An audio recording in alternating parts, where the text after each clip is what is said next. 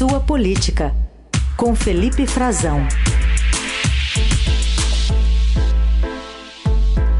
Tudo bem, Frazão? Bom dia.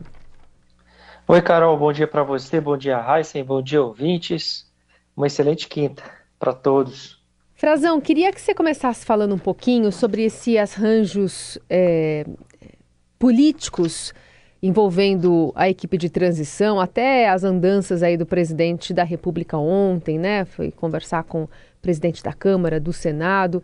É, o PL, né, o Valdemar da Costa Neto, deu uma coletiva nessa semana, depois de 10 anos sem falar com a imprensa, para colocar um norte ali para o partido, que deve então estar com Bolsonaro, colocou Bolsonaro como um, uma liderança ali, que vai continuar trabalhando nos próximos quatro anos em oposição ao PT. A gente sabe que o PL não é exatamente um partido uníssono, né? assim como o MDB e assim como o PSD, que também está se aproximando do governo. Queria que você contasse um pouquinho para a gente desse diagnóstico de como é que está se formando a base de sustentação no Congresso dessa gestão petista. Exato, Carol. O que, que achei mais interessante para a gente falar sobre essa situação do PL é a expectativa de poder do próprio partido. A expectativa de poder imediato, mais imediato no Congresso e nas eleições futuras. É isso que está passando na cabeça dos chefes, dirigentes de partidos que estão conversando com Lula, o presidente eleito, e estão conversando com Arthur Lira e o Rodrigo Pacheco, que são os presidentes eh, da Câmara dos Deputados e do Senado, a quem interessa se reeleger no ano que vem. E é, é isso que está definindo a posição desses partidos agora. É muito interessante a gente ver a posição do PL, porque o PL, como o Valdemar anunciou, será a oposição. Será a oposição, pelo menos no primeiro momento. Ninguém acredita que o PL será a oposição por muito tempo, Carol e Heisen, porque o partido não tem um perfil de fazer oposição. Eles elegeram 99 deputados federais, um número eh, grande, uma maior bancada da Câmara, uma bancada quase centenária eh, que não se via desde os anos 90, quando o PFL atingiu esse mais de 100 deputados na Câmara dos Deputados. E esse, esse valor, esse número alto, faz com que o partido tenha que se reacomodar e acabe acomodando dentro é, do, do, da sua bancada pessoas com posições muito diferentes. Tem parlamentares do PL que são parlamentares tradicionais do Centrão e que vão compor com o governo, que vão compor com o governo Lula. E Valdemar fala uma coisa muito importante: essa bancada não pode, não será isolada. Essa bancada não será isolada por nenhuma articulação, seja do governo ou da oposição. Ele está correto nesse diagnóstico. É uma bancada muito grande para se deixar de lado, mas parte dela deve caminhar de forma distinta do, da posição do partido. Seja a posição do partido mantida para essa oposição que o Valdemar eh, calculou agora ser mais interessante de se anunciar, seja de uma adesão ao governo mais adiante. Isso é por passar pela, pela participação do PL na composição dos blocos que vão disputar as eleições na Câmara, com o PT ou não. O PT não deve ter candidatos não vai ter candidatos próprios, o Lula tem sinalizado isso tanto na Câmara quanto no Senado, mas o PL quer disputar, e aí está a chave para entender um pouco o posicionamento do Valdemar e do PL, tanto na Câmara como no Senado, o Valdemar quer disputar o comando do Legislativo. Ele diz que vai apoiar o Arthur Lira, que é o candidato mais forte na Câmara, que é o candidato que deve, que está hoje com o PT, está fazendo as articulações com o PT, portanto, se ele for mesmo apoiar o, PT, o Arthur Lira, ele vai estar no mesmo bloco do PT, não haverá uma divergência nesse sentido em relação ao governo eleito. E no Senado, ele diz que ele quer o comando do Senado para o PL. Então é por isso que passa esse movimento de, pelo menos no primeiro momento, que causa até estranheza, causa surpresa, de o PL é, se posicionar em oposição ao Lula, dizer que vai ser oposição ao governo Lula. E também passa pela é, expectativa do Valdemar de manter parte desses votos do Bolsonaro, dos 58 milhões de votos, e usar o Bolsonaro. Ele, inclusive, dá uma deixa de que o Bolsonaro será um grande cabo eleitoral, então é por aí que a gente tem que avaliar. É, ele diz que não pode se desperdiçar esse capital do Bolsonaro, por isso ele faz todo o esforço para dar conforto, dar espaço no, no partido para que o Bolsonaro e os bolsonaristas fiquem e trabalhem com ele de olho no crescimento do partido na eleição municipal de daqui a dois anos, de 2024, e também já projetando Bolsonaro na disputa, mais uma vez, da presidência em 2026. É claro que até lá tem muita coisa para acontecer, tem muitos processos que o presidente Bolsonaro é, virá a, a, responder, ele perde foro privilegiado no ano que vem, e o Valdemar está com a vida ganha. Portanto, não é uma garantia de que o PL será a oposição pelos quatro anos do governo Lula, muito menos o PL por inteiro, os 99 deputados do partido. É um pouco desse cálculo que, que eu estou externando em cima do Valdemar, Carol Heissen, por causa da ineditismo dessa declaração dele, pela relevância do tamanho do partido, por ter sido um partido de oposição, que sai com esses cálculos imediatos do que fazer com o bolsonarismo, dessa massa de votos que o partido conquistou, e é também um pouco por aí que passam as os cálculos dos demais partidos que estão dialogando com o PT agora. O próprio MDB, o Progressistas, que apoiou o Bolsonaro, vamos lembrar, o PSD do Gilberto Kassab, todos com expectativa de poder do que podem ter, do que podem, de que espaço podem ocupar agora no Congresso e no governo que se forma. Vai ver quanto tempo dura a oposição. Mas outro assunto do dia, Felipe, que você tem acompanhado já há muito tempo, finalmente o Ministério da Defesa enviou para o TSE um relatório sobre o acompanhamento da votação, mas não aponta nenhuma fraude eleitoral, até reconhece que os boletins de urnas e os resultados divulgados são idênticos, mas eh, o, no texto ali está colocado que eh, é preciso haver uma investigação técnica urgente sobre eventuais riscos à segurança das urnas Uh, o texto fala até numa suposta possibilidade de um código malicioso interferir no funcionamento dos aparelhos de votação. Bom, acabou essa história ou tem mais desdobramentos? Olha, parece que vai dar para quem quiser continuar na rua pregando golpe militar se manter mobilizado. É, parece que o texto está calculado para para algum fim político.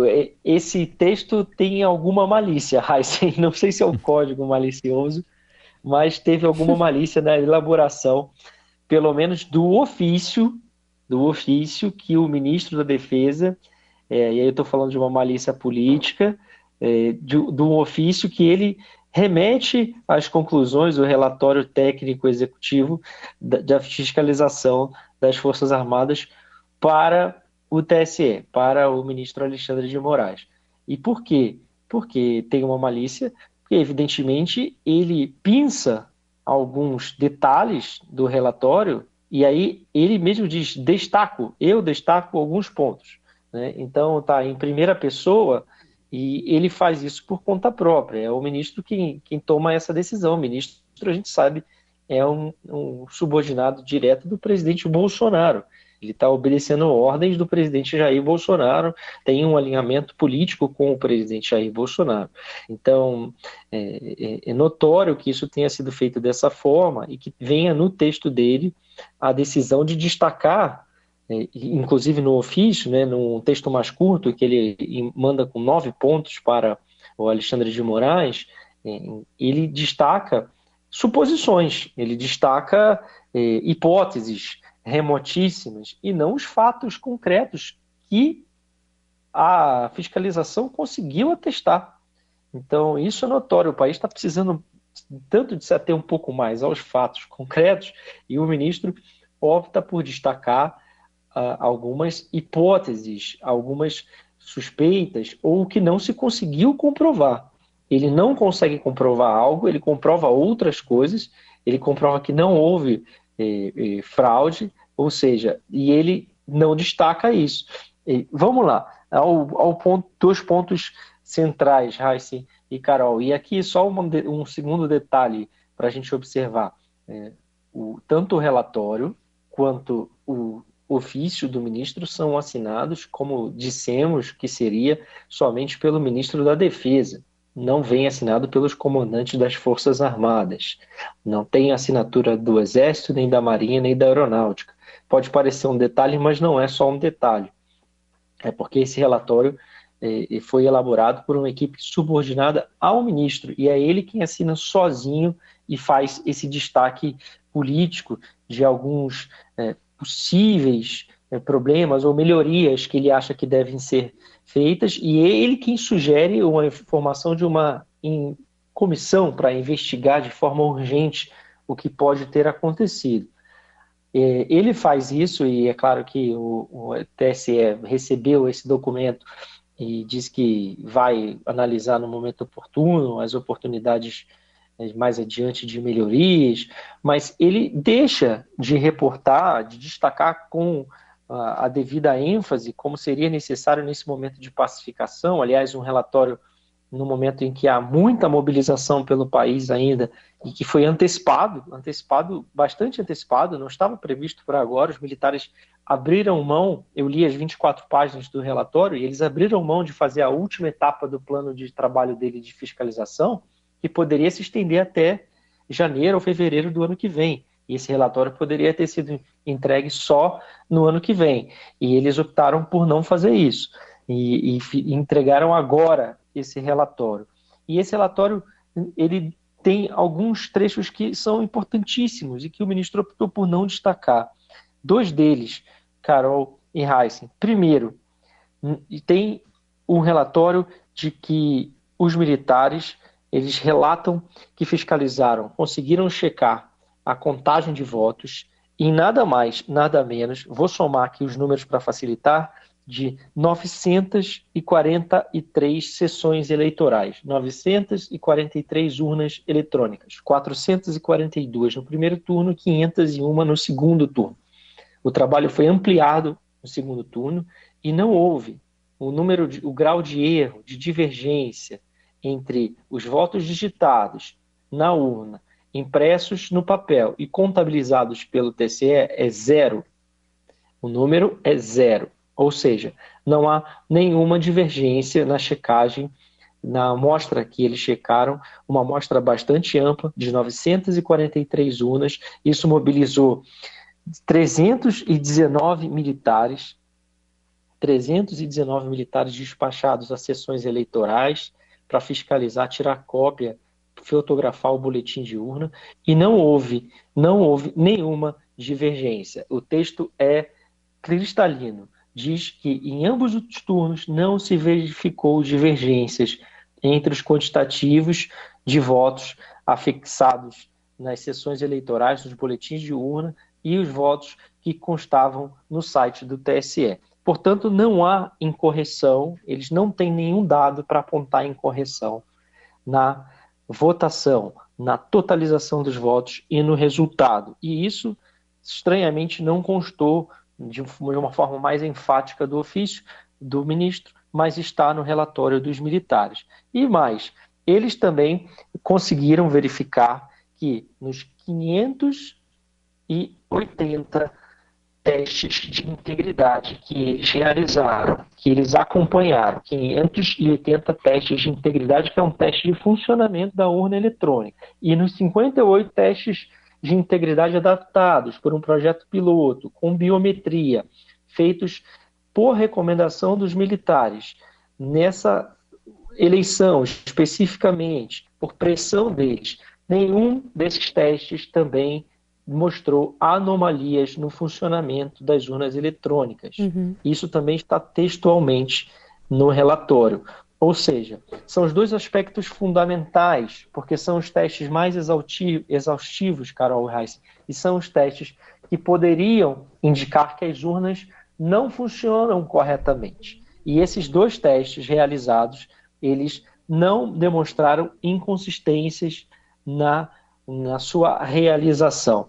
É, não houve é, no teste de biometria nenhuma inconsistência, no teste com, de integridade sem biometria, nenhuma inconsistência nas urnas é, em que ele foi realizado, e foram 580 urnas. E no teste que usa a biometria, que foi adaptado a pedido dos militares, aí sim, Carol Heissen, os militares se recusaram a reportar o resultado no documento, dizendo que o teste foi inconclusivo, porque ocorreu somente em 58 urnas, o que eles acham que é pouco, e teve pouca adesão, pouca participação dos eleitores. E aí é que se abriu a brecha, a brecha para voltar à história do código malicioso, que é uma hipótese remotíssima que os militares aventaram antes da fiscalização das urnas. Lá em junho ou julho, é, houve uma apresentação no Senado em que eles é, levantaram essa hipótese, então sugeriram que para evitar que um código, um vírus, vamos dizer aqui para o nosso ouvinte entender melhor, um vírus pudesse estar adormecido e que pudesse estar instalado nas urnas eletrônicas, uhum. seja no equipamento ou no código, e que ele fosse acionado pela biometria de algum eleitor cooptado. Ou seja, uma hipótese bem remota, que vai quase no limite, numa teoria é, conspiratória. Vamos dizer que estejam todos mancomunados para que a eleição seja fraudada.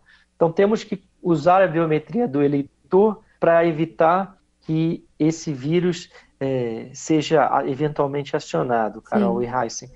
E aí eles dizem agora que esse teste não funcionou porque ficou aquém do esperado, que foi inconclusivo e que, portanto, não podem descartar ainda a hipótese desse vírus existir, mas eles não estão dizendo que ele existiu, tampouco que, que as eleições foram fraudadas ou que estão maculadas. É aquela história que você trouxe para a gente há algumas semanas, né, de interpretação, né? Qualquer ponto ali, qualquer vírgula, qualquer palavra que gere duplo sentido pode ser identificado como um sinal de que, no final das contas, o, o relatório quer dizer outra coisa. Enfim, aí a interpretação fica livre mesmo para quem apoia esse discurso.